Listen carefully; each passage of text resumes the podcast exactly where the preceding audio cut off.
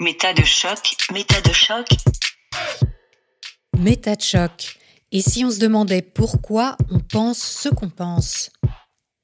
Shocking 23. Yoga, super pouvoir et secte sexuelle. Parallèlement à ses études de médecine, Geoffrey poursuit son voyage initiatique à la recherche des secrets de la vie. De pays en pays, de pratique en pratique, de squat en festival, ces expériences renforcent son désir de contribuer à changer le monde. Le yoga, dans ses différentes approches, semble porteur de réponses à la hauteur de ses attentes.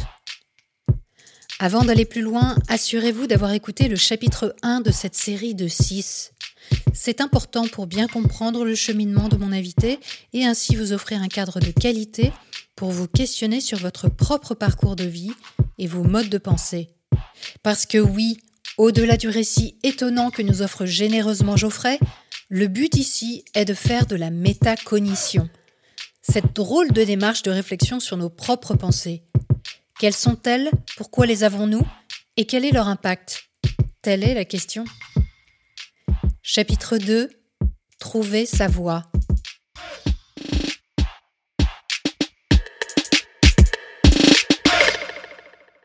Je pars de cette ferme pour continuer mon voyage et je fais un crochet avant d'aller dans les squats vers euh, un centre de bien-être en Vendée qui m'a été conseillé par ma maître de Reiki, un médecin généraliste qui a été radié de l'ordre depuis quelques années parce qu'il pratique des médecines douces de manière un peu trop radicale. Je suis très curieux et intéressé. Quand j'arrive, le contact est excellent. Lui et sa femme, ils ont 60 ans, euh, super sympathiques, euh, on s'entend très très bien. Et il me raconte donc qu'il soigne avec euh, de la lumière, avec euh, des sons, qu'il fait de l'irrigation colonique, qui est une technique qui consiste à mettre plusieurs litres d'eau tiède à l'intérieur de votre anus et de votre intestin afin de le nettoyer. Et ensuite, Mm. qui ressort l'eau. euh, voilà, c'est. Pratique qui a connu son heure de gloire et qui commence à être quand même pas mal décriée pour tous les problèmes de santé que ça pose. Et l'absence de euh, bénéfices qui sont pourtant euh, En plus. déclamés là-dedans. Mais en tout cas, à ce moment-là, moi, je l'ignore, mais je vois que c'est très intéressant, assez innovant. Ça change de l'hôpital où tout le monde est froid et. Donc là, c'est la luminothérapie et sonothérapie? Ouais, ouais, ouais. Mhm. Et donc je passe quelques semaines là-bas, donc il me raconte son histoire. Je me rends compte à quel point, euh, enfin pour moi ça me paraissait évident, mais je pense que pour les auditeurs auditrices c'est important de l'entendre, à quel point il est de bonne foi en fait hein, cette personne-là.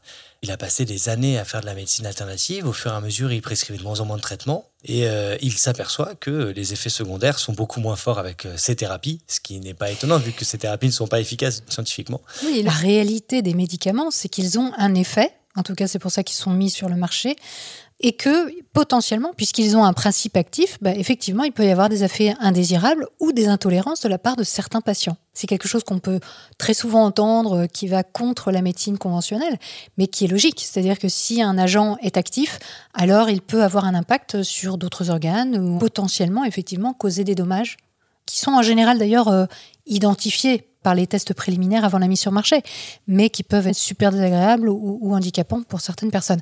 Alors que la sonothérapie et la luminothérapie, ayant très peu d'effets finalement, a peu d'effets secondaires, sauf le problème de ne pas être traité pour la raison pour laquelle on va voir un médecin. Et ça, c'est un gros problème, et on comprend bien pourquoi il a été radié, ce monsieur, peut-être. Alors lui, il considère que ça fonctionne, hein, euh, ces traitements, et qu'il n'y a pas d'effet secondaire. Il envoie les documentations de ces dernières années de tous ses patients à l'ARS, à l'Agence régionale de santé, pour euh, dire, bah voilà, moi j'ai pas les outils, mais vous, vous avez les documents des autres médecins généralistes et les effets secondaires, vous pouvez faire une étude a posteriori et regardez, ça marche vachement bien mes traitements. Quelques mois plus tard, il reçoit une convocation au tribunal avec pour preuve bah, tout le dossier qu'il a envoyé, comme quoi il a fait de l'usage illégal et surtout des expériences illégales et non contrôlées sur des patients. Il se fait donc radier aujourd'hui, je pense à juste titre, mais à l'époque, euh, je trouvais ça scandaleux. Et il continue, euh, par contre, à exercer. Il va pas en prison ni rien. Il a, il a a priori tué personne. Il a fait des retards de prise en charge, très C'est certainement. ça le problème. ouais. Mais en tout cas, il n'a pas été euh, condamné pour ça de ce que lui m'avait raconté à l'époque. Toujours est-il que euh, a construit un gros centre euh, qui s'appelle la Chrysalide en Vendée, qui va devenir un super centre de soins alternatifs euh, en France. Et donc moi, je trouve ça hyper inspirant. Je continue mon voyage. J'arrive dans les squats de Notre-Dame-des-Landes. Je passe quelques mois là-bas. J'apprends beaucoup de choses sur l'injustice sociale, sur les mouvements militantistes, comment ça marche, etc.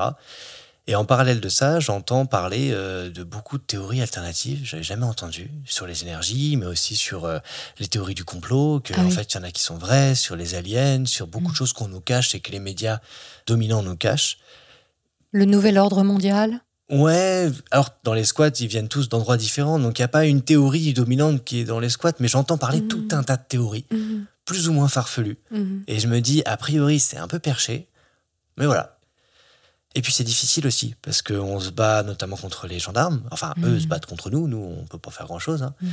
Et euh, je me souviens de discuter avec un CRS qui était tout jeune, lui dire, mais vous vous rendez pas compte là, enfin, l'écologie, le réchauffement climatique, là on est en train de faire un truc énorme, de raser des hectares de terre. Enfin voilà, mon argument me paraissait plutôt bien. Et il me regarde, même presque apeuré. hein. Je voyais dans ses yeux qu'il avait peur du radical euh, énervé qui était contre lui, alors que moi Ah. je suis pacifiste, quoi. Vraiment, je suis pas du tout euh, agressif. Je me retrouvais là parce que j'avais envie de découvrir ce que c'était euh, que les squats et ce qui se passait là-bas.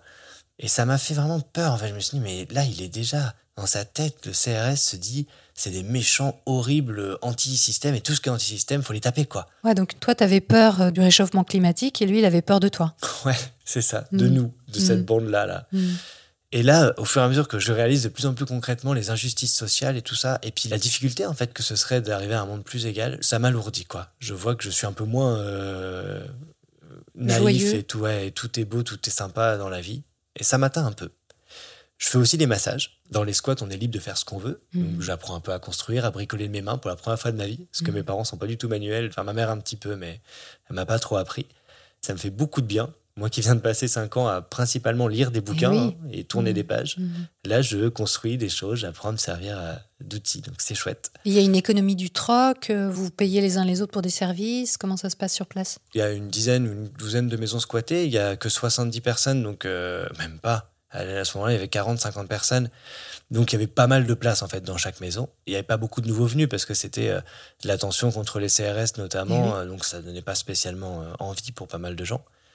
Et puis ouais, la journée on fait ce qu'on veut, on est libre. Je Mm. goûte à la liberté. euh, c'est un des cadres où j'ai été le plus libre euh, de ma vie, quoi. Quelle que soit l'heure de la journée, on mange quand on veut. Alors, on faisait des cafés à l'arrache, hein, on faisait un feu euh, Mhm. avec les casseroles, on faisait bouillir le café, etc. Mais la nourriture, on l'a récupérée dans les poubelles. Les poubelles des grands magasins, Super U euh, notamment. Il y avait des, trois Super U autour, donc euh, Mhm. trois ou quatre fois par semaine. On allait la nuit, donc on volait rien. hein. Mhm. Et euh, là, pareil, ça a participé quand même à mon angoisse sociale de voir que des produits neufs, emballés, impeccables. Moi, je me suis dit au début, ouais, ils se nourrissent dans les poubelles. C'est ce qu'on m'avait dit des squats, c'est vraiment des gros dégueulasses, quoi. C'est hardcore. C'est hardcore, quoi. Ils ont vraiment pas le choix. Et puis, je les voyais plutôt bien, quoi. Pas si euh, en galère que ça. Pourquoi ils font ça? Et la première fois que j'ai été avec eux, j'ai halluciné, quoi. La poubelle entière était composée de produits comestibles qui avaient dépassé leur date de péremption de une ou deux ou trois journées, quoi. Ou qui allaient les dépasser le lendemain.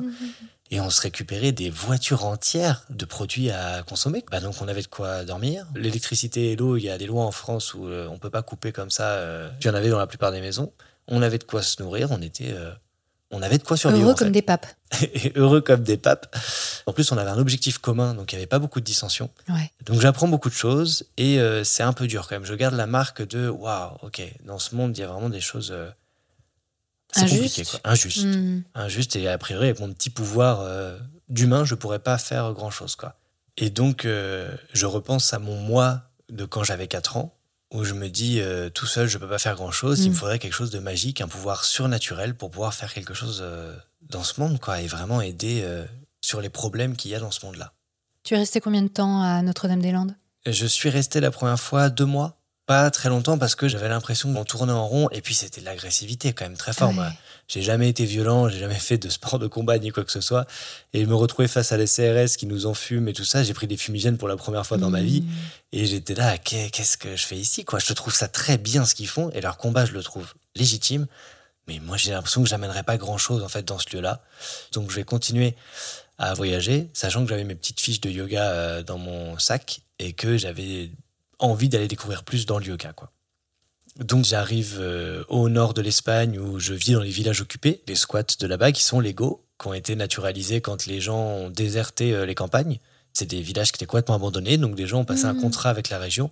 Ça arrivait pas mal euh, là-bas en disant euh, bah, nous on, s'installe dans le village, on demande pas d'électricité, pas d'eau, pas de poste et en échange on paye pas d'impôts. C'est un squat légal en fait. Ok. Donc je vis là-bas quelques semaines, ça me plaît aussi. D'ailleurs, je descends dans le sud de l'Espagne pour la rencontre entre tous les villages occupés d'Espagne. Je me retrouve là-dedans. C'est génial, pourquoi hein, j'apprends plein de choses. mais bon. Mhm. J'allais vers le Togo parce que Ah, euh, mon ami de la ferme avait eu son premier prof de yoga au Togo. C'est étonnant. c'est quand même étonnant, Ouais. effectivement. Et il me dit si tu veux euh, vraiment euh, apprendre le yoga euh, et tu veux voyager, va au Togo, quoi. Et puis dis-lui bonjour de ma part et tout ça, quoi. Mhm. Et au Maroc, je commence à avoir un rhume. Et je sens bien, ça commence le début de rhume et je sais qu'après c'est parti pour quelques jours. Sauf que je rappelle le contexte, j'ai pas de tente, je suis avec mon sac à dos, on est en janvier, il fait très froid. Moi je me disais naïvement, à partir du moment où j'arrive au sud de la France, il fera chaud. Que nenni Jusqu'au milieu du Maroc, il faisait euh, tiède la journée, mais froid l'hiver, il faisait très froid quand même. Donc je me dis, ça y est, là je vais tomber malade, c'est pas top, je peux pas me permettre l'urinothérapie dont j'ai entendu parler à la ferme, qui s'appelle euh, noblement Amaroli, c'est le nom indien, ça fait plus classe quand même que urinothérapie. C'est vrai. J'ai pas eu le courage de l'essayer encore, mais en termes de médecine alternative, si ça, ça fonctionne, en termes d'indépendance, d'anticapitalisme, c'est quand même incroyable, quoi. On a notre source de médecine à disposition, à volonté, Ah, carrément. produit par le corps, quoi. Là, il y a quelque chose. Là, pour le coup, ça commence à devenir magique. Euh, Pour moi, non. Parce que dans euh, cette ferme-là, j'ai lu un bouquin sur l'urinothérapie fait par un médecin, un docteur euh, Tal Schaller. À l'époque, moi, je ne connais pas du tout ce nom-là. Et je me dis, ah, un médecin qui parle d'une médecine alternative, c'est génial. Tal Scheller étant une grande sommité de l'urinothérapie et fort connu aujourd'hui pour ses positionnements anti-vaccins et anti-médecine. En fait, c'est ça qui est intéressant, c'est qu'il est médecin, mais qu'il milite contre la médecine. Tout à fait. Dans cette ferme aussi, j'ai lu des bouquins sur la théorie du yoga et sur la théorie de la sexualité tantrique. Je lis mon premier bouquin de sexualité tantrique là-bas. D'accord. où euh, j'apprends que euh, l'homme peut être multi-orgasmique, que c'est pas que la femme, que euh, il y a des techniques pour améliorer sa sexualité, pour être euh, continent, c'est-à-dire euh, avoir des orgasmes sans éjaculer. Enfin, je découvre un monde, j'imaginais pas. Ça a été hyper fort pour moi de découvrir autant de choses nouvelles, vraies a priori, vu que c'est écrit dans des bouquins quand même. Donc c'est que c'est mhm, vrai. mhm. Donc au Maroc, là, avec mon début de rhume, je me dis, je fais le test scientifique, je prends mes premières gorgées d'urine, je manque de vomir, mais je ne vomis pas. Je passe ma nuit et le lendemain matin, pas de rhume. Ah. Ah. Belle preuve scientifique. Donc je vois bien que c'est pas une preuve solide, mais j'ai un élément de preuve quand même. Il y a quelque chose pour moi qui est ah, ça a fonctionné. Alors, il faut préciser quand même que l'urinothérapie, c'est un peu technique. Il faut pas boire le premier jet d'urine, il faut boire la suite, ni la fin, c'est ça. hein?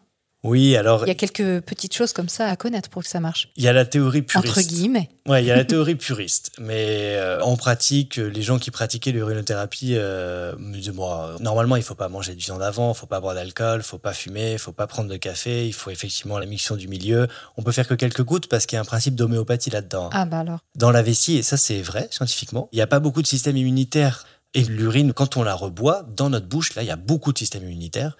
Donc si on met notre urine dans notre bouche, là, hop, notre corps, on va l'informer de plein de choses qui se passent en lui.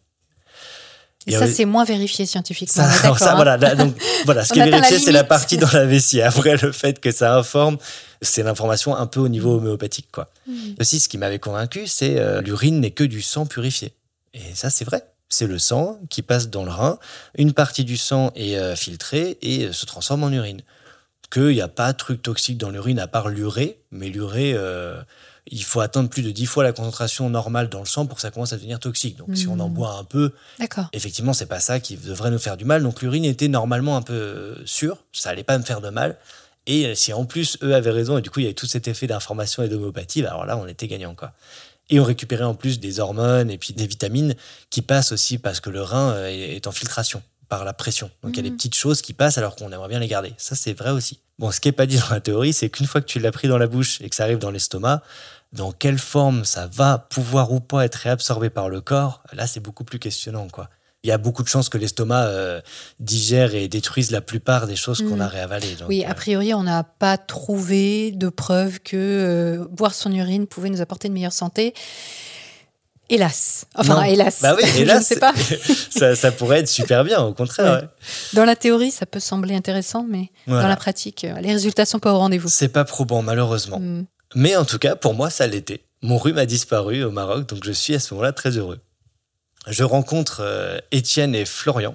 Florian, qui est un Suisse euh, qui est parti de chez lui pour aller jusqu'au centre de l'Afrique.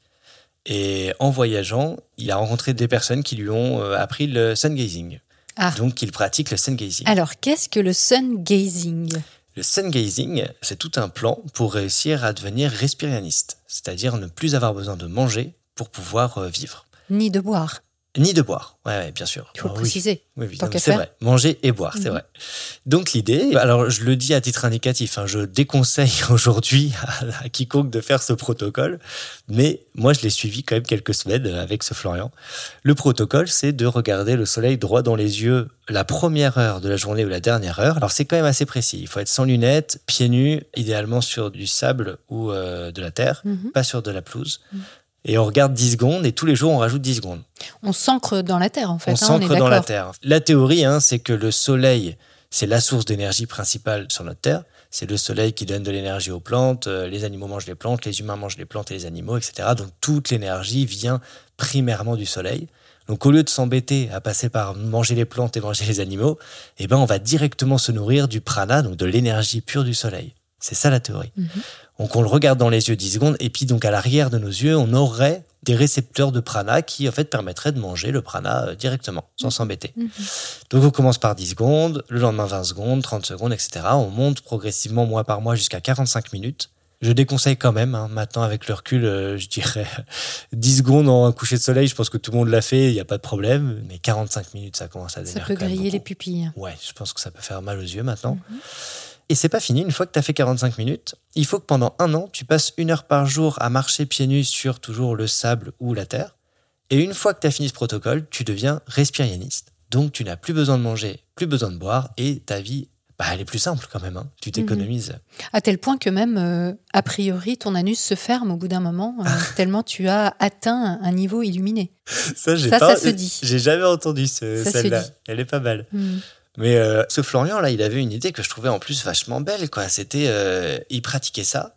Le temps, il arrivait au centre de l'Afrique. Et si ça fonctionnait, il transmettait ça. Et du coup, les gens qui mouraient de faim en Afrique ne mourraient plus de faim. Et oui, bien sûr. C'était quand même incroyable Mhm. d'ailleurs, parce que c'est un endroit où il y a du soleil toute la journée, quasiment tous les Mhm, jours dans l'année. mhm. Mais ils n'avaient pas encore eu la sagesse ou la chance de rencontrer ce sun gazing. C'est la seule explication pour laquelle bah, il y avait encore autant de gens qui meurent de faim, euh, alors qu'il y a cette technique qui existerait. Quoi.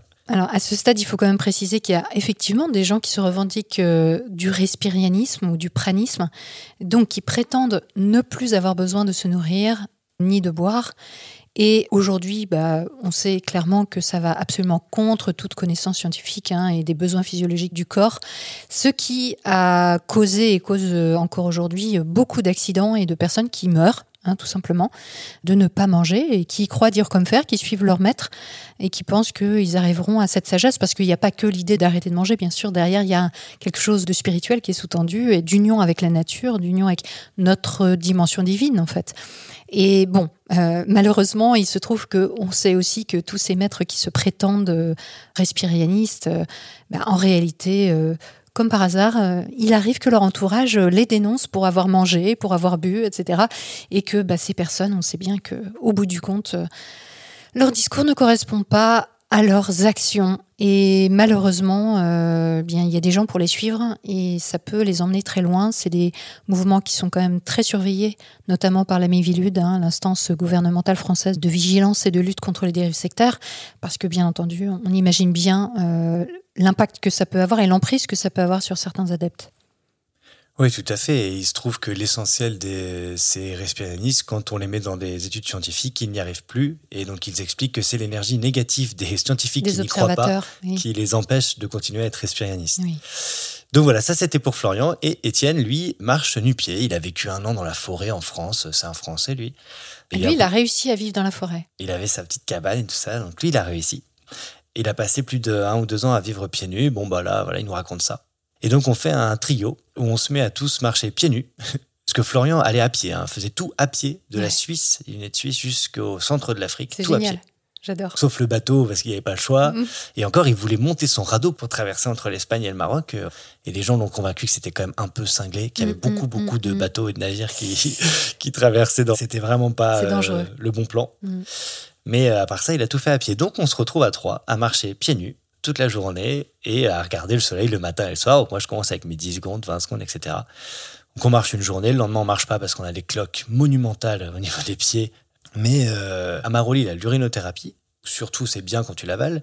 Mais pour les cheveux, ça les ferait repousser. Bon, dans certains produits de beauté, il y a de l'urée. Alors, c'est peut-être pas complètement déconnant, cette histoire-là. Et euh, ça serait antiseptique. Donc, pour les plaies, c'est bien. Depuis, de ce que j'ai compris, c'est pas antiseptique. Mais par contre, c'est vrai qu'il n'y a pas beaucoup de bactéries euh, dans l'urine quand elle est sortie. C'est un peu acide et c'est chaud. Donc, en fait, c'est de l'eau. Tant qu'il n'y a pas de grosses maladies d'infection, en chirurgie, on lave à l'eau, on rince à l'eau, à l'eau, à l'eau, à l'eau. Il n'y a pas de complications, évidemment, en prévention. Et bien, il se trouve que donc je faisais pipi sur mes pieds euh, matin, midi et soir, et je n'ai pas eu d'infection. Alors qu'on marchait sur le sol pierreux là, et, et dur, gelé au Maroc.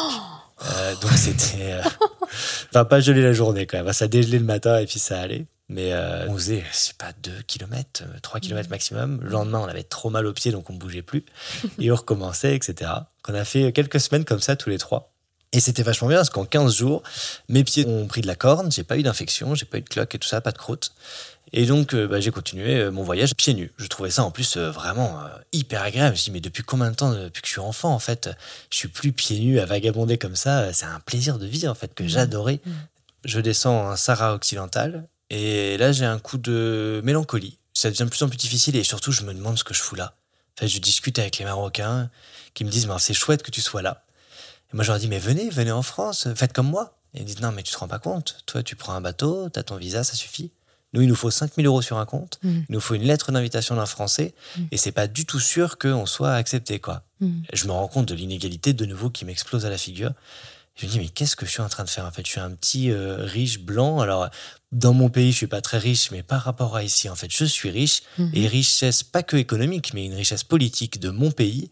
Et je me dis, mais en fait, non, il faut revenir en France. Il faut euh, prendre du pouvoir, des responsabilités en France et changer les choses de l'intérieur. En fait, des pays euh, qui dominent les autres, notamment la France, c'est là où j'aurais des choses à faire. Donc, je- tu n'as pas été voir le yogi? Non, je n'ai pas été voir le yogi. D'accord. Je, je suis rentré en France. Je continuais à marcher pieds nus. Dans les rues, euh, on était toujours en hiver. Et je réalise à ce moment-là que le poids des normes sociales qui m'avait toujours fait rigoler, d'être un petit peu en décalage des normes et puis de rigoler avec elles pour voir souvent qu'elles étaient un peu débiles, ces normes sociales, là, je me les prends en pleine face. Je réalise qu'à un certain degré de contraste, je deviens la personne qui marche pieds nus. On ne s'intéresse plus à rien de moi. Les gens regardent juste mes pieds, restent fixés, figés. Mais t'es pieds nus dans le camp À quelle période de l'année? C'était en février, février-mars. Oui, bah voilà, effectivement, Voilà. ça c'est tout à fait normal. Et du coup, je subis tellement de poids social là-dessus que je finis par remettre un peu à contre-cœur mes chaussures en disant bah non, euh, en France, euh, c'est pas possible d'être pieds nus, donc tant pis, je serai pas pieds nus. Et je vois bien que euh, en quelques mois seulement de voyage, c'est creusé euh, une grosse différence même avec mon entourage dans le fait que je ne fume plus de clopes, je bois plus d'alcool. À ce moment-là, je mangeais encore un peu de viande, mais de moins en moins. Et puis, je marchais pieds nus et euh, j'avais testé de boire mon pipi quand même. Et mes potes, ça les fait extrêmement rigoler. hein. Ils voient bien que je suis en train de faire des tests et d'expérimenter les trucs. Mais euh, en dehors de la sphère intime, c'est. Ouais, je vois qu'il y a un gars qui change, quoi, qui se transforme. Je retourne dans la première ferme et mon premier prof de yoga me parle du Kundalini Yoga Festival. Ah, Festival de Kundalini Yoga mhm. en France, à côté de Blois, au sud de Paris, où il y a euh, plus de 2000 personnes qui se réunissent. Et euh, vu que je continue à pratiquer régulièrement le Kundalini Yoga avec mes petites feuilles là, et que ça me plaît, il me dit euh, vas-y, c'est euh, 400 euros, mais toi t'es voyageur, t'as du temps, tu peux passer 10 jours avant et 3 jours après à préparer le festival avec les bénévoles et à Mhm, démonter le mhm, festival, mhm. et c'est gratuit. Comme ça, c'est le meilleur euh, Sevada, on appelle ça. Seva, c'est euh, aider gratuitement et bénévolement une cause qui est noble, en gros. Mhm. Donc c'est du Sevada et c'est la meilleure position parce que bah, tout le festival, euh, tu es libre. quoi. Donc j'arrive là-bas. On est une quinzaine de personnes euh, pour monter le festival. Le matin, on fait du yoga, évidemment. Et là, ils sont tous hyper forts. Hyper forts. Moi, je suis là, j'hallucine, j'arrive pas à tenir. Et eux, ils tiennent, ils tiennent, ils tiennent. Je me rends compte, ils sont quasiment tous profs de yoga, en fait. Ah oui. Et je suis avec des gens qui sont à fond dans le yoga, qui Mhm. adorent ce qu'ils font. Il y en a beaucoup qui ont de l'argent, en fait. hein. Ils n'auraient pas besoin de faire ça. Ils sont là parce qu'ils aiment ce qu'ils Par font. passion. Par passion. Mhm. Et euh, notamment une prof de yoga hongroise euh, avec qui euh, on s'entend très très bien. J'adore. On bosse beaucoup la journée, on s'amuse le soir, on se couche tôt, on se lève tôt le matin, on fait du yoga. J'aime beaucoup ce que je fais. Le festival commence, 2000 personnes arrivent, la moitié sont allemands. Historiquement, ça s'est plus développé en Europe, en Allemagne. L'autre moitié vient un peu partout dans le monde et quand même pas mal de Français. Et là, j'ai vraiment l'impression d'avoir le Disneyland du yoga. Mhm. C'est Les impurs. C'est les impurs, c'est ça. Ils arrivent, ils font du yoga, mais en fait avec leur famille, ils font un peu n'importe quoi. Il y a un marché où on vend tout un tas de trucs. Je repense à euh, Jésus dans la Bible qui dit euh, sortez-moi ces marchands du temple, quoi. Donc je discute avec mon pote qui évidemment est là. Et il me dit, bah oui, non, c'est sûr, euh, c'est 2000 personnes, donc forcément, puis ça fait des années que ça dure. Il y a aussi le côté sympa où c'est familial, il y a du monde, etc. Mais si tu veux y aller euh, tryhard, à fond, eh ben, tu peux, il y a des ateliers pour ça. On fait le Tantra Blanc, qui est vraiment le pic du Kundalini Yoga Festival. Parce que le yoga Kundalini est très lié au Tantra? Alors, on peut faire une petite pause là-dessus. Dans les spiritualités, il y a deux grands courants, c'est caricatural, hein, mais il y a les spiritualités tantriques et les spiritualités védantiques. Le Vedanta, c'est dire le monde est souffrance, le monde est une illusion. Ils entendent par illusion le fait que ce n'est pas permanent à vie. Donc tout est illusion dans ce impermanent. C'est impermanent, voilà. Mhm. Et ce monde est souffrance. La seule manière de sortir de sa souffrance, c'est de sortir de ce monde. Donc il faut euh, éviter à tout prix ce monde, éviter de créer du karma. Le karma, c'est les actions causes-conséquences qui nous maintiennent dans ce monde. Et moins on agira et plus on sera en recueillement et plus on brûlera le karma. Donc il y a tout un tas de techniques pour ça. Et plus facilement et plus rapidement on atteindra l'illumination qui est la sortie de ce monde. Et là, on retrouve la philosophie véhiculée par S.N. Goenka dans la méditation vipassana. Donc, ce côté qui, malgré tout, est très loin d'être laïque. Non, bien sûr. Et vipassana est une théorie védantique. Tout à fait. Il y aurait 90-95% des spiritualités qui seraient védantiques dans le monde. La chrétienté l'est clairement, l'islam l'est, les juifs le sont, euh, et puis il y a une grande partie du bouddhisme qui l'est, etc. Et là, on est d'accord que védantique, c'est un terme qui vient du sanskrit, donc de l'hindouisme, de la tradition indienne. Tout à fait. C'est une analyse qui vient de la tradition indienne, qui regarde les religions de leur perspective, euh, mhm. du yoga ésotérique que j'ai appris notamment. Et donc le pendant, c'est le tantra. Et dans le tantra, on considère que il y a toujours cet aspect pur, euh, permanent qu'on va appeler Shiva, Dieu, hein, on pourrait le vulgariser par Dieu, et Shakti, qui est euh, la manifestation qui est impermanente, qui bouge tout le temps, c'est notre univers. Hein. Shakti, ça représente l'univers, la terre dans laquelle on vit, les micro-contiens, etc. Ce qui est impermanent. Et dans le Vedanta, Shakti, c'est ce qui est mauvais, et Shiva, c'est ce qui est pur et divin. C'est normal puisque Shiva c'est le masculin et Shakti c'est le féminin. Voilà. c'est logique. je te voyais sourire, effectivement, on reviendra là-dessus. Tu as tout à fait euh, compris. Et une des choses qui, moi, m'a vraiment plu dans le Tantra, notamment, c'est de dire que non, Shakti, donc la terre et toute la manifestation, n'est qu'une représentation et un miroir à l'équilibre de Shiva. Et les deux sont purs, les deux sont divins, les deux sont grands, et il faut respecter et honorer les deux, en gros, et on va arriver à un chemin spirituel, mais en continuant à vivre dans cet euh, univers, en continuant à, bien manger, à faire la fête, à avoir des gens, à faire l'amour, à avoir un boulot, à avoir de l'argent, etc. Donc tout ce qui est normal et qui crée du karma normalement. Il y a des techniques, il y aurait des techniques dans le tantra qui permettent quand même de brûler du karma et du coup quand même d'atteindre l'illumination tout en restant dans cette vie active. Voilà, d'être dans le quotidien et non pas reculé, reclus. Voilà. Dans une sorte d'ascétisme. C'est ça. Et donc, ce Kundalini Yoga fait partie d'un mouvement euh, tantrique, effectivement. Je précise parce que souvent le tantra vu en Europe, on pense tout de suite à sexualité. Mhm. Parce qu'on pense tantra, kama sutra, c'est ce qui est plus choquant pour nous, justement, vu qu'on vient de religions qui sont plutôt euh, à mettre la sexualité comme un tabou, avoir une religion ou une spiritualité qui enseigne la sexualité comme quelque chose de chouette et de spirituel, bah c'était hyper choquant euh, pour les Européens. C'est normal qu'on ait cette vision-là. Mais le tantra, ça dépasse beaucoup plus. Originellement, dans l'hindouisme, le tantra, c'est effectivement entre autres choses des pratiques sexuelles, mais c'est anecdotique. C'est-à-dire qu'un Indien, si on lui pose la question de ce que c'est que le tantra, il va pas parler de sexualité. Il va parler de rituels, euh, de religion. Il va parler tout simplement d'une forme de religion, en fait. Tout à fait. Et dans tout ça, il y a effectivement des pratiques sexuelles, mais mm. voilà, qui restent anecdotiques. Ah Nous, bah en Amérique du Nord et en Europe, on en a gardé uniquement cet aspect-là c'est-à-dire quand on pratique le tantra, c'est quand même très très orienté vers euh, la sexualité en réalité. Et ça, c'est l'impulsion New Age, en fait, de l'importation de cette philosophie indienne en Occident qui a opéré cette transformation. Et ce qui est assez rigolo, c'est que quand on pratique des techniques de tantra en Europe, on n'a pas le mot tantra. En fait, tout le reste du tantra qui n'est pas sexuel, le Kundalini Yoga, ne s'appelle pas tantra. on n'a aucune idée qu'on est en train de faire du tantra. Mm. Quand on fait du Vinyasa Yoga, c'est du tantra. Jusqu'à euh, l'équivalent Moyen Âge chez nous, la notion même de tantra, c'était euh, quasiment tout dans la tête. Il n'y avait pas de position. Ce que nous on voit comme du yoga aujourd'hui, hein, les cours de yoga qu'on Mhm. voit en France. Mhm.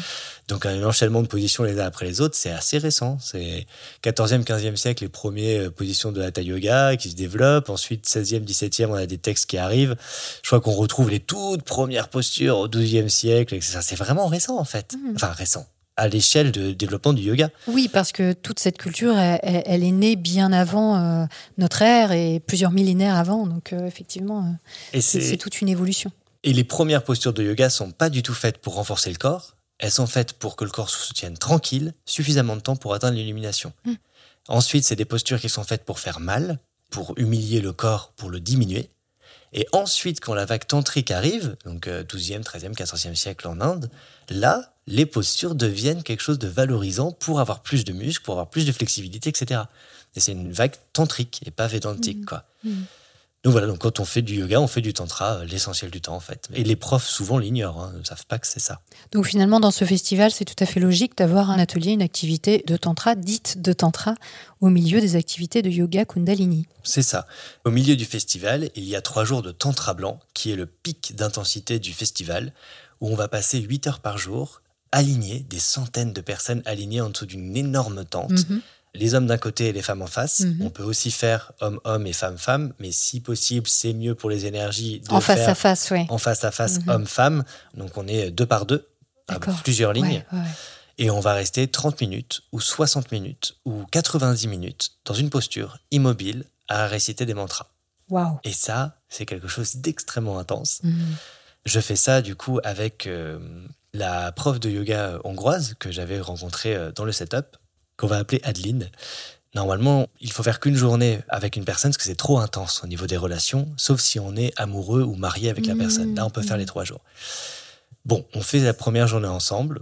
On sort ensemble le soir, donc ça passe, on peut faire Vous les journées d'après. On Ouais. est en couple, donc on fait la deuxième et la troisième journée euh, ensemble. c'est vrai que ce genre de choses, ça crée des liens avec les gens qui sont extrêmement forts parce que être en face à face, se regarder dans le fond des yeux pendant une heure et vivre une expérience intense, comme tu le dis, parce que c'est effectivement très difficile euh, physiquement, et tous aller dans un même, une même direction. Il y a cet effet de groupe aussi qui est énorme, cette synergie, cette ambiance. Ça crée quelque chose de fort qui peut très vite, euh, effectivement, euh, se dire que oui, on a une connexion particulière avec la personne qui est en face de nous, quoi. Ouais. Et on arrive à faire des choses. Moi, je me croyais complètement Mhm. incapable physiquement hein, Mmh. de tenir 60 minutes, euh, les bras à 45 degrés levés en l'air devant moi, C'est fou. euh, à faire des respirations du feu. Euh, C'est fou. il se trouve que c'est 62 minutes et 31 minutes, évidemment, parce que euh, la numérologie est quelque chose d'important dans le Kundalini Yoga. Mmh. Donc les chiffres ont une valeur et une importance, c'est pas au hasard. Et j'arrive à tenir ces positions. Euh, Adeline m'aide, là, on se regarde droit dans les yeux des heures et des heures. Et elle, elle est prof de yoga depuis des années, de Kundalini. Yoga Mhm. et d'autres sortes de yoga. Elle tient hyper bien. Mmh. Donc j'apprends beaucoup. Et juste après, je me mets à faire l'équilibre sur mes mains. J'ai toujours euh, aimé faire euh, du jonglage et puis euh, tenir sur mes mains. là. Ma mère me reconnaissait quand j'avais 10 ans à la plage parce que j'étais le seul avec les jambes en l'air. Mais là, j'y arrive comme j'ai jamais réussi avant. quoi. Mm. Une stabilité qui est incroyable. Et je ressens le flot d'énergie. Je le sens. Mmh. Je sens pour la première fois Mmh. extrêmement clairement l'énergie qui circule à l'intérieur de moi.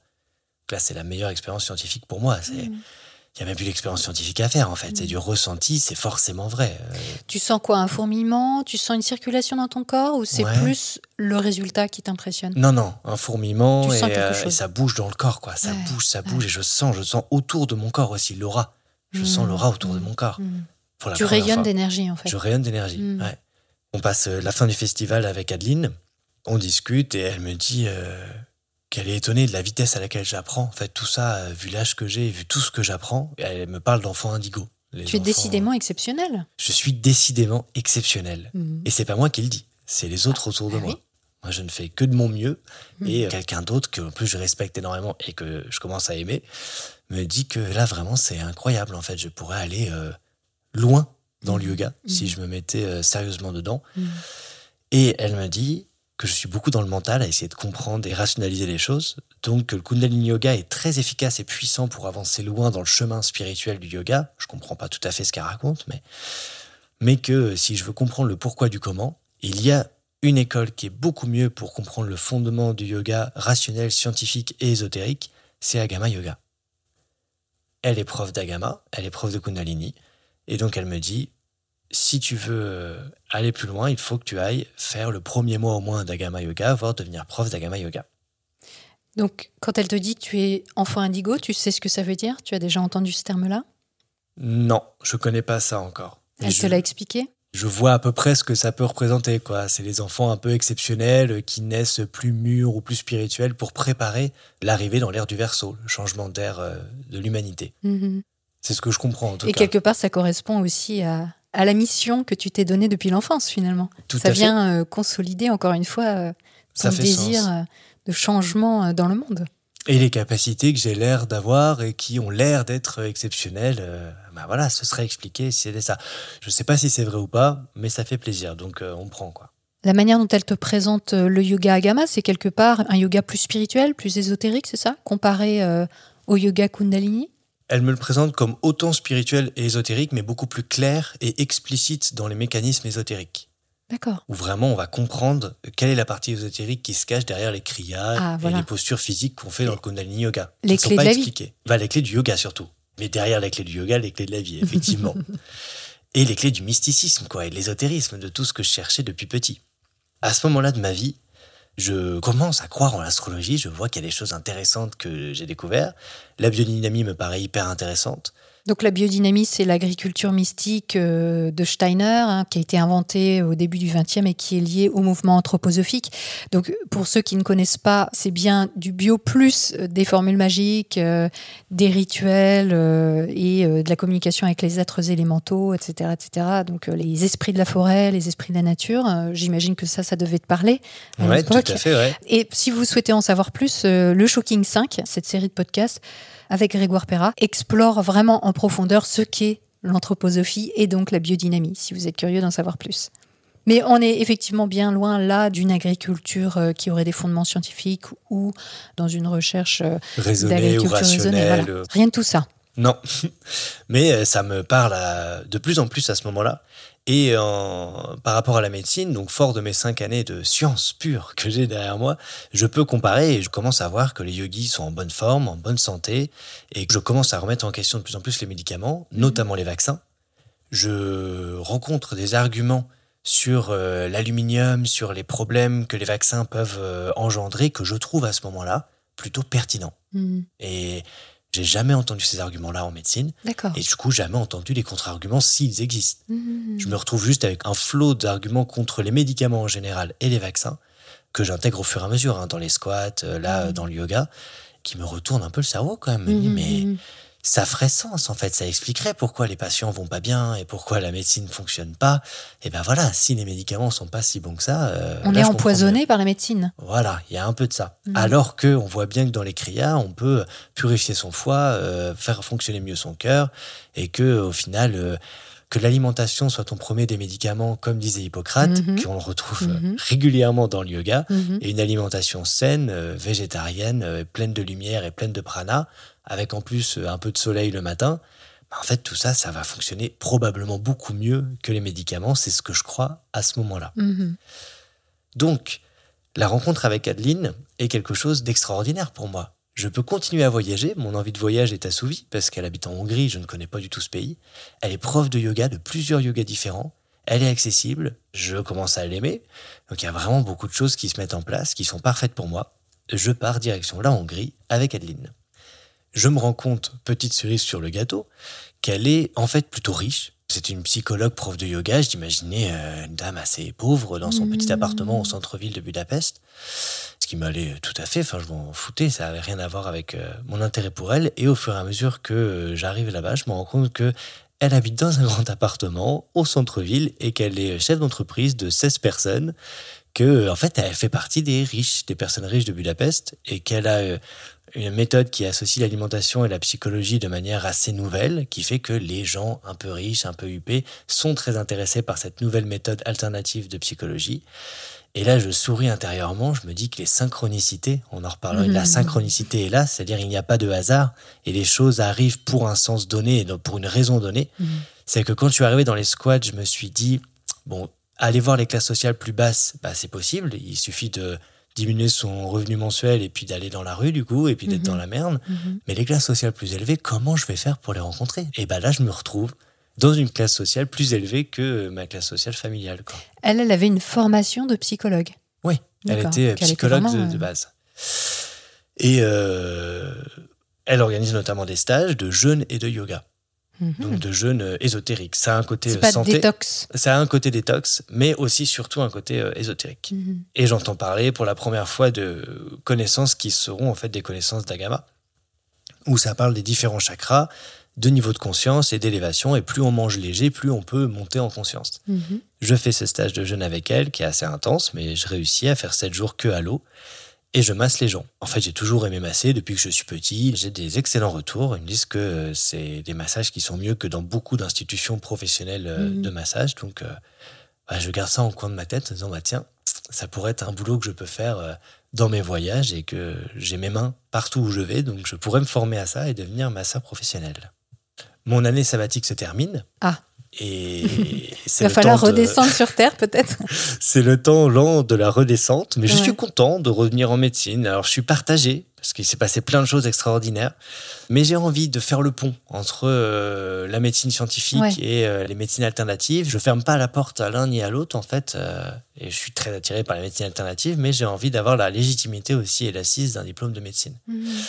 Et là, Adeline me dit qu'elle part euh, faire une formation de euh, prof de méditation de Ridraya Yoga au Mexique en novembre, décembre.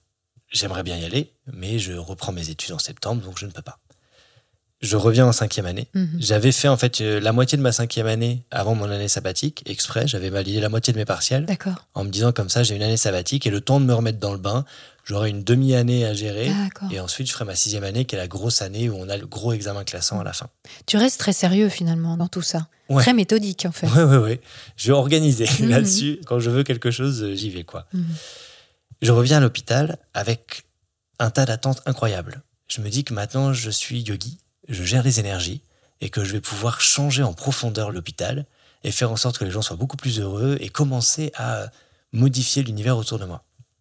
Hasard faisant, je tombe sur un des pires services possibles du CHU de Caen à cette époque-là, avec un médecin, un chef de service qui est très compétent médicalement, mais qui est un gros con, excuse-moi, hein, vraiment, avec les patients, avec les équipes et avec tout le monde, en fait.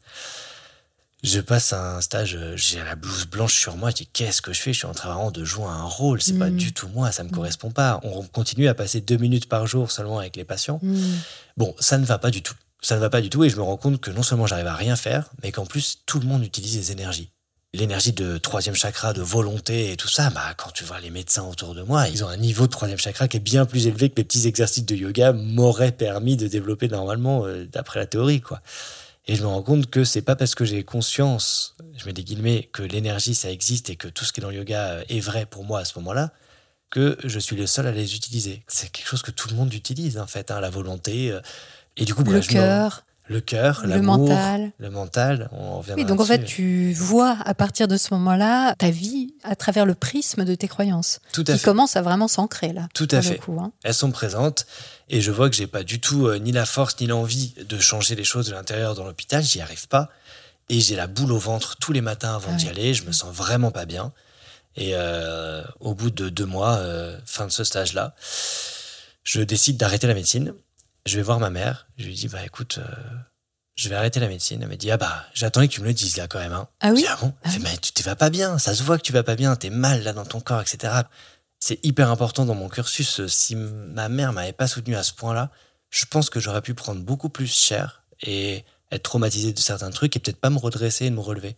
Donc, euh, En même temps, elle, elle t'a pas mis de garde-fou non plus. Elle a pas vu venir euh, ta dérive ou le fait que bah, tu t'enfonçais quand même dans des croyances qui devenaient de moins en moins réalistes, on va dire? à ce moment-là, non. Ou en tout cas, même si elle le voyait, elle me laissait vraiment complètement tranquille à faire ce que je voulais.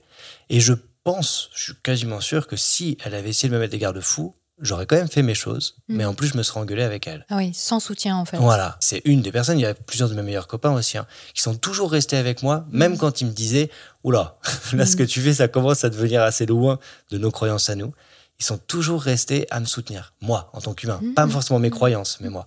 Et ça a été hyper riche et j'ai eu beaucoup de chance pour ça. Mais toujours est-il que j'avais trouvé un travail de nuit où j'étais euh, gardien de nuit. En fait, c'était assez calme. Hein. L'essentiel du temps, il n'y avait rien à faire et pas de problème. À l'hôpital, donc? Euh, c'était en dehors de l'hôpital, dans une petite institut euh, psychiatrique, de gens relativement équilibrés, mais qui peuvent pas vivre tout seuls. Et du coup, qui ont besoin de quelqu'un la nuit qui soit là au cas où. Donc, je passais euh, certaines nuits là-bas. Et j'avais trouvé une télé alternative sur Internet qui expliquait plein de trucs, notamment sur la biodynamie, sur les vaccins. J'ai regardé pas mal de documentaires anti-vax parce que je voulais m'informer. Mhm. Informez-vous Mhm. par vous-même. Je me suis dit, c'est là, il faut que j'aille plus loin dans tout ce que j'ai commencé à regarder euh, de loin dans mon voyage. Je vais essayer d'approfondir.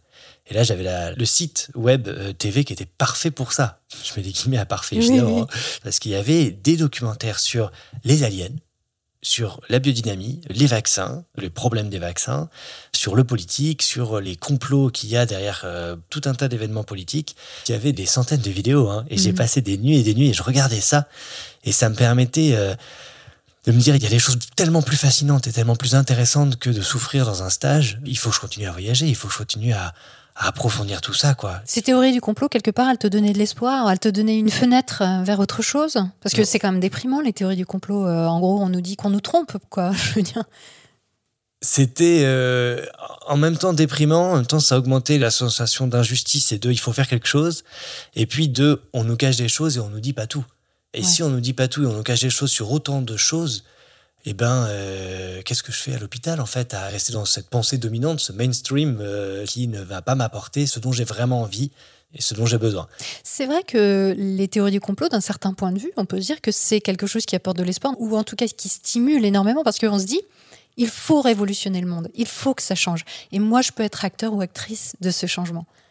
Tout à fait, c'est exactement ça. Et euh, il m'avait semblé voir que euh, avec euh, Agama et les théories du yoga beaucoup mieux expliquées, beaucoup plus claires, je pourrais commencer à avoir beaucoup plus de pouvoir et aller vers euh, ce dont on parlait au tout début, avoir des pouvoirs de magie qui permettent d'être vraiment efficaces pour aider l'humanité en gros, et aider la planète. Et là, je me retrouvais dans une souffrance de stage euh, d'externe, qui est une souffrance réelle d'ailleurs. hein. Il y a beaucoup d'étudiants en médecine qui souffrent pour tout un tas de raisons. Et euh, moi, j'étais dans un service qui était vraiment mal géré. Maintenant, c'est mieux. Au CHU de Caen, et je souffrais, ouais. J'étais pas bien. Donc, je décide de quitter la médecine. Je ferme définitivement la porte à ce moment-là. Je me dis que je ne retournerai plus euh, dans mes études. Et je pars direction le Mexique, Mazunte, le petit village où il y a une branche d'Agama Yoga qui s'appelle Ridraya Yoga. Et là, j'arrive et c'est vraiment tout ce dont je rêvais. Mhm. Je m'étais dit en voyageant que j'allais passer 20 ans à faire mes recherches pour essayer de comprendre si oui ou non les énergies ça existait, la magie ça existait. Et là, j'ai l'impression qu'on m'apporte tout sur un plateau d'argent. On a les explications, ça fait sens, c'est cohérent, c'est incroyable. Ce premier mois, il est designé de manière à, à en mettre plein la vue, quoi. C'est incroyable. On a les dix yama et niyama qui sont l'éthique et la morale euh, de tout yogi. Il y a des trucs un peu généraux, hein, ne pas tuer, euh, dire la vérité, ne pas voler, etc. Le principe des chakras. Là, je découvre les sept chakras euh, comme j'avais jamais entendu parler. Je croyais que c'était un truc new age, un peu nul, les chakras. Et là, je me rends compte qu'il y a une puissance et un fondement derrière qui est incroyable, avec euh, une unité par rapport à l'anatomie du corps et tout ça. Le principe de karma, donc que j'avais déjà entendu euh, à Vipassana, mais là qui est explicité, approfondi, etc. Principe d'illumination qui à l'époque, en tout cas, me parle pas plus que ça. Mhm. C'est pas ton objectif en fait, euh, l'illumination. C'est ça qui est assez amusant parce que souvent, les gens qui ont une quête comme ça spirituelle, comme c'est ton cas manifestement à ce moment-là, eh bien, au fur et à mesure de cette quête, on va vers cette, euh, j'allais dire cette tentation, de l'illumination, cette envie de devenir illuminé, de dépasser euh, sa condition humaine. Ouais. Ouais, non, à ce moment-là, ça me parle pas du tout. Par contre, dans les premiers cours, il y a qu'est-ce que le yoga? Pourquoi on veut faire du yoga Mhm. Et il y a quatre raisons principales qui sont décrites euh, dans l'école. La première, c'est pour la santé. Effectivement, il y a beaucoup de gens qui viennent pour Mhm. euh, mentalement et euh, physiquement euh, essayer d'aller mieux par tout un tas de médecines alternatives, dont euh, le yoga et la yoga thérapie. Le deuxième, c'est le développement de critères de notre personnalité qu'on pourrait améliorer grâce au yoga. Devenir meilleur à s'exprimer, devenir plus fort ou plus compétent dans un sport, ou à Ah oui. écrire, ou à imaginer, à créer. Mhm. Chaque chakra, en gros, on peut développer une partie du chakra qui va nous rendre meilleurs dans un truc précis. D'accord. Donc ça, c'est une deuxième, donc une amélioration de compétences euh, spécifiques. Le troisième, c'est les siddhis, ça s'appelle en sanskrit, c'est-à-dire les capacités euh, spéciales, hein, les capacités paranormales, surnaturelles des yogis, qui euh, s'atteindrait en faisant euh, intensément euh, 10, 20, 30 années de pratique. Donc la lévitation, La traverser les murs. traverser les murs, devenir invisible, lire dans la tête des gens, se dédoubler. Donc là, c'est ça qui m'intéresse, moi. C'est ça qui m'intéresse le plus. D'accord. D'essayer de voir si ça, ça existe, si j'ai un manuel avec des techniques qui vont m'amener à ça, euh, là, c'est extraordinaire. La santé m'intéresse évidemment, en médecine alternative. Développer les parties de ma personnalité, pas plus que ça. Par contre, euh, ouais, les pouvoirs surnaturels, le troisième, les CDs, ça m'intéresse. Et le quatrième, c'est l'illumination, qui à ce moment-là euh, ne m'intéresse pas plus que ça. Donc tout ça peut être atteint par la pratique de la gamma yoga. Voilà. Et non seulement on peut être atteint, mais dans le cours, on nous explique quand même assez rapidement que c'est une des techniques les plus performantes, que ça se base sur les traditions euh, millénaires du yoga, sur le Bhagavad Gita, sur les textes vraiment euh, sanscrits. euh, Originelle Qui- de la tradition hindouiste. Ouais. Les agamas, ce sont des textes sur le tantra historique. Mhm. Et donc voilà, c'est vraiment une sorte de yoga qui se fonde sur la tradition, qui n'a rien à voir avec tout ce qui est New Age en Europe, qui est là pour faire du pognon, pour faire plaisir à les Occidentaux dans leur consommation capitaliste. Là, c'est vraiment un yoga de profondeur qui agit sur des énergies euh, incroyables. Et euh, on fait quand même 2 à 4 heures de yoga par jour. Et on a 2 à 4 heures de théorie par jour. Donc, c'est des journées assez euh, fournies, Ouais. quoi Mhm. il est dit que les trois quarts des étudiants, dès la fin du premier mois, sentiront les énergies. Donc, c'est pas une question de est-ce que théoriquement les énergies existent ou pas. C'est quasiment tout le monde saura que les énergies fonctionnent d'ici la fin du mois. Et quelques résistants mettront deux ou trois mois avant de sentir les énergies, mais tout le monde sentira les énergies à la fin. Et alors? Oh bah moi, après une semaine, euh, dix jours, j'avais déjà commencé à les sentir euh, au Kundalini Yoga Festival. Donc pour moi, j'imaginais déjà que c'était vrai. Et effectivement, je les ressens assez Ouais. vite. Ça brûle, ça picote dans différentes parties du corps. Une des théories, c'est que là où la conscience va, l'énergie s'accumule. Mhm. Et euh, effectivement, quand on se concentre plutôt sur euh, une main, eh ben, on va sentir un peu plus de sensations dans cette main-là. Ce qui n'est pas aberrant euh, de manière... euh, Non, ce qui est tout à fait vrai en fait, c'est notre vrai. attention se porte euh, sur quelque chose qui a lieu en permanence, mais qu'on ne ressent pas, puisque évidemment notre attention ne peut pas être portée sur tout en permanence, donc elle est sélective. Et si je regarde ma main et que je me focalise sur ma main, je vais sentir des choses. D'ailleurs, je vous invite, euh, auditeurs et auditrices, tout de suite à, à le faire. Si vous mettez votre main devant vos yeux et que vous la regardez pendant quelques secondes, très rapidement, vous allez commencer à sentir des choses dans vos mains. Et là, vous pouvez vous dire, je sens les énergies. Et c'est très intéressant ce que tu dis, parce que moi aussi, j'ai eu ces expériences mystiques. Alors, toi, tu n'as pas encore décrit d'expérience mystique, mais en tout cas, d'expérience de sensation énergétique. Et c'est quelque chose d'extrêmement fort et d'extrêmement puissant, parce que quand on sent quelque chose dans son corps, eh bien, on se dit, c'est vrai. Si je le ressens, c'est que c'est vrai. C'est une preuve de son existence. Or, on peut ressentir quelque chose, et moi, ça, je l'ai appris des années après, et je pense que si je l'avais su avant, ça m'aurait épargné bien des aventures et des mésaventures. On peut ressentir quelque chose et que cette chose, en réalité, ne corresponde pas à la réalité. Ça ne veut pas dire qu'on la ressent pas. Ça ne veut pas dire qu'on n'a pas une émotion, ça ne veut pas dire qu'on n'a pas une sensation de chaleur ou de froid ou de picotement ou de brûlure ou etc. ou de souffrance. Ça veut juste dire que le réel n'a pas de lien avec cette sensation. Très important. Mais en même temps, c'est un argument vendeur et ça vient très vite parce que quand on passe des journées à faire des postures difficiles, à se concentrer sur son corps, sur ses pensées, etc., il se passe des choses qui ne se passent pas dans la vie quotidienne, tout simplement. Tout à fait. Et puis on ressent des choses qui peuvent être euh, réelles, donc des sensations nerveuses, des sensations physiques du corps, mais euh, ça ne veut pas dire que la théorie qui est derrière, qui nous a été ajoutée dessus, euh, est vraie, quoi. Absolument, parce que ce sont des interprétations. Voilà. Et à ce moment-là, j'ai encore des réserves. La théorie me paraît hallucinante. Elle est géniale, elle me fait rêver. C'est tout ce que je cherchais à découvrir et j'ai l'impression que tout est cohérent. Tout est- mais Mm. D'ailleurs, tout est cohérent Mm. dans la sphère. À partir du Mm. moment où on accepte les principes de base, le reste est vraiment bien huilé, cohérent, fait sens, etc. Mais je vois un énorme décalage entre la théorie qui est incroyable et la pratique où concrètement c'est du hatha yoga assez euh, tranquille. Donc on reste dans une posture, d'abord une minute, deux minutes, puis on allonge le temps de posture en disant que plus on reste dans la posture avec les yeux fermés, concentré sur euh, une partie de notre corps, plus on va activer un chakra. C'est le principe, chaque posture active un chakra spécifique. Mais quand tu dis qu'il y a un écart important entre le discours et la pratique du yoga, qu'est-ce que tu veux dire par là? Ça t'a déçu, la pratique du yoga? Ah bah au début, euh, oui, clairement. Surtout que je viens du Kundalini Yoga où euh, le corps est poussé quand même fort. C'est de l'intensif. C'est physique. C'est physique. Du coup, ça met dans un état second plus facilement. Ça met en Ah, transe plus facilement. Et là, gamin, on se retrouve à fermer les yeux, à attendre euh, en position vraiment assez basique. hein, Facile à faire.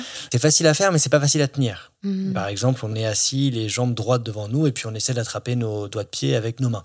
C'est pas dur à faire, et puis on s'arrête où on veut. En plus, il n'y a pas à forcer. L'idée, c'est d'être relâché dans la posture. Mhm. Mais à tenir, c'est embêtant. Je me retrouve un peu dans la position de Vipassana où j'attends, Mhm. j'attends, j'attends, je m'embête un peu. Il y a vraiment un énorme gouffre et on nous dit c'est normal, c'est des années de pratique, c'est même des dizaines d'années pour atteindre les choses supernaturelles. Donc bah ça conforte et je vais quand même essayer au moins plusieurs mois, voire moi je m'étais dit plusieurs années pour voir s'il y a quelque chose de surnaturel qui arrive ou pas. Mais euh, on m'aurait amené dans une salle en faisant les mêmes efforts physiques, mais sans toute cette théorie qu'il y avait derrière, je serais pas resté un quart d'heure. C'était chiant. Et je me dis mais qu'est-ce que je fous là enfin, À quoi ça sert? On est en train de me vendre du rêve, on est en train de me faire des trucs un peu nuls, quoi. Et est-ce que vraiment je vais gober l'histoire que euh, si je fais ces postures-là, je vais vraiment euh, pouvoir voler un jour, etc. Je- Mhm. Il y a une dissonance cognitive en moi, il y a un truc qui va pas, quoi. Je me souviens même d'une position en triangle où ça active le nombril, donc le troisième chakra. Et tout d'un coup, je pète les plombs, je me dis, mais attends, qu'est-ce qu'on est en train de faire? On est des robots en train d'obéir à un prof comme ça, aveuglément. Ça y ressemble passe, un peu, hein, c'est vrai. qu'est-ce qui se passe? Où est-ce que je suis? Moi, je suis libre, j'ai ma pensée critique qui a toujours été développée et j'aime bien pour ça. Ni Dieu ni maître, un peu, hein, j'étais plutôt anard hein, pendant un moment.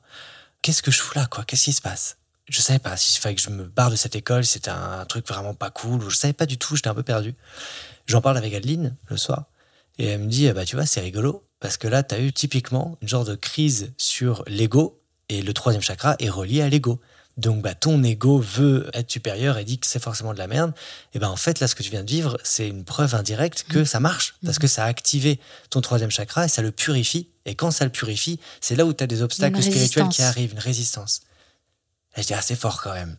Je sais pas si elle a raison, mais je vais quand même continuer parce que si elle a raison, c'est fort. Ça, c'est typique en fait de toutes les démarches euh, radicales, on va dire, assez extrémistes. C'est que quand il y a un moment de crise, un moment de questionnement de la part de l'adepte, on va dire, au sens large, ce moment de résistance est toujours justifié. Et en général, il est justifié par c'est le mental qui est en train de prendre le dessus, mais il faut que tu t'abandonnes à la technique, à la croyance, à l'intuition ou toute autre chose. Et c'est le mental qu'il faut combattre ou qu'il faut déconnecter, qu'il faut euh, débrancher. Et évidemment, avec ce type d'argument, en fait, soit on dit ah ben je vais essayer. Ok, si effectivement c'est ce que traverse tout le monde en fait euh, quelque part à un moment ou à un autre en début de parcours, alors c'est normal et alors euh, il faut que je le dépasse. Ou alors on va se dire non, là il y a vraiment un problème et on s'en va. Mais très souvent les gens restent en réalité parce que comme c'est quelque chose qui ne surprend personne, finalement, puisqu'il y a toujours des résistances à ce genre d'extrémisme, euh, ce genre de radicalité. Parce que là, tu pratiques énormément tous les jours, euh, avec des choses qui ne te passionnent pas en plus, donc ça, évidemment, ça te pose question. Bah oui, il y a des réponses qui sont déjà là avant même que tu poses la question. C'est très convaincant. Ouais. Surtout si c'est ta petite amie qui te le dit, qu'elle a de l'expérience, qu'elle est dans la réussite, qu'elle est Et qu'elle y épanouie, croit à fond, qu'elle y croit, etc. Ouais.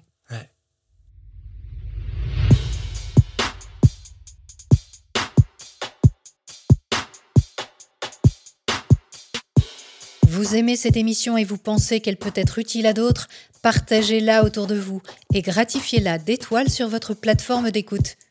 N'hésitez pas également à laisser un commentaire. Ce podcast humble et superbe doit son existence aux personnes qui le soutiennent semaine après semaine.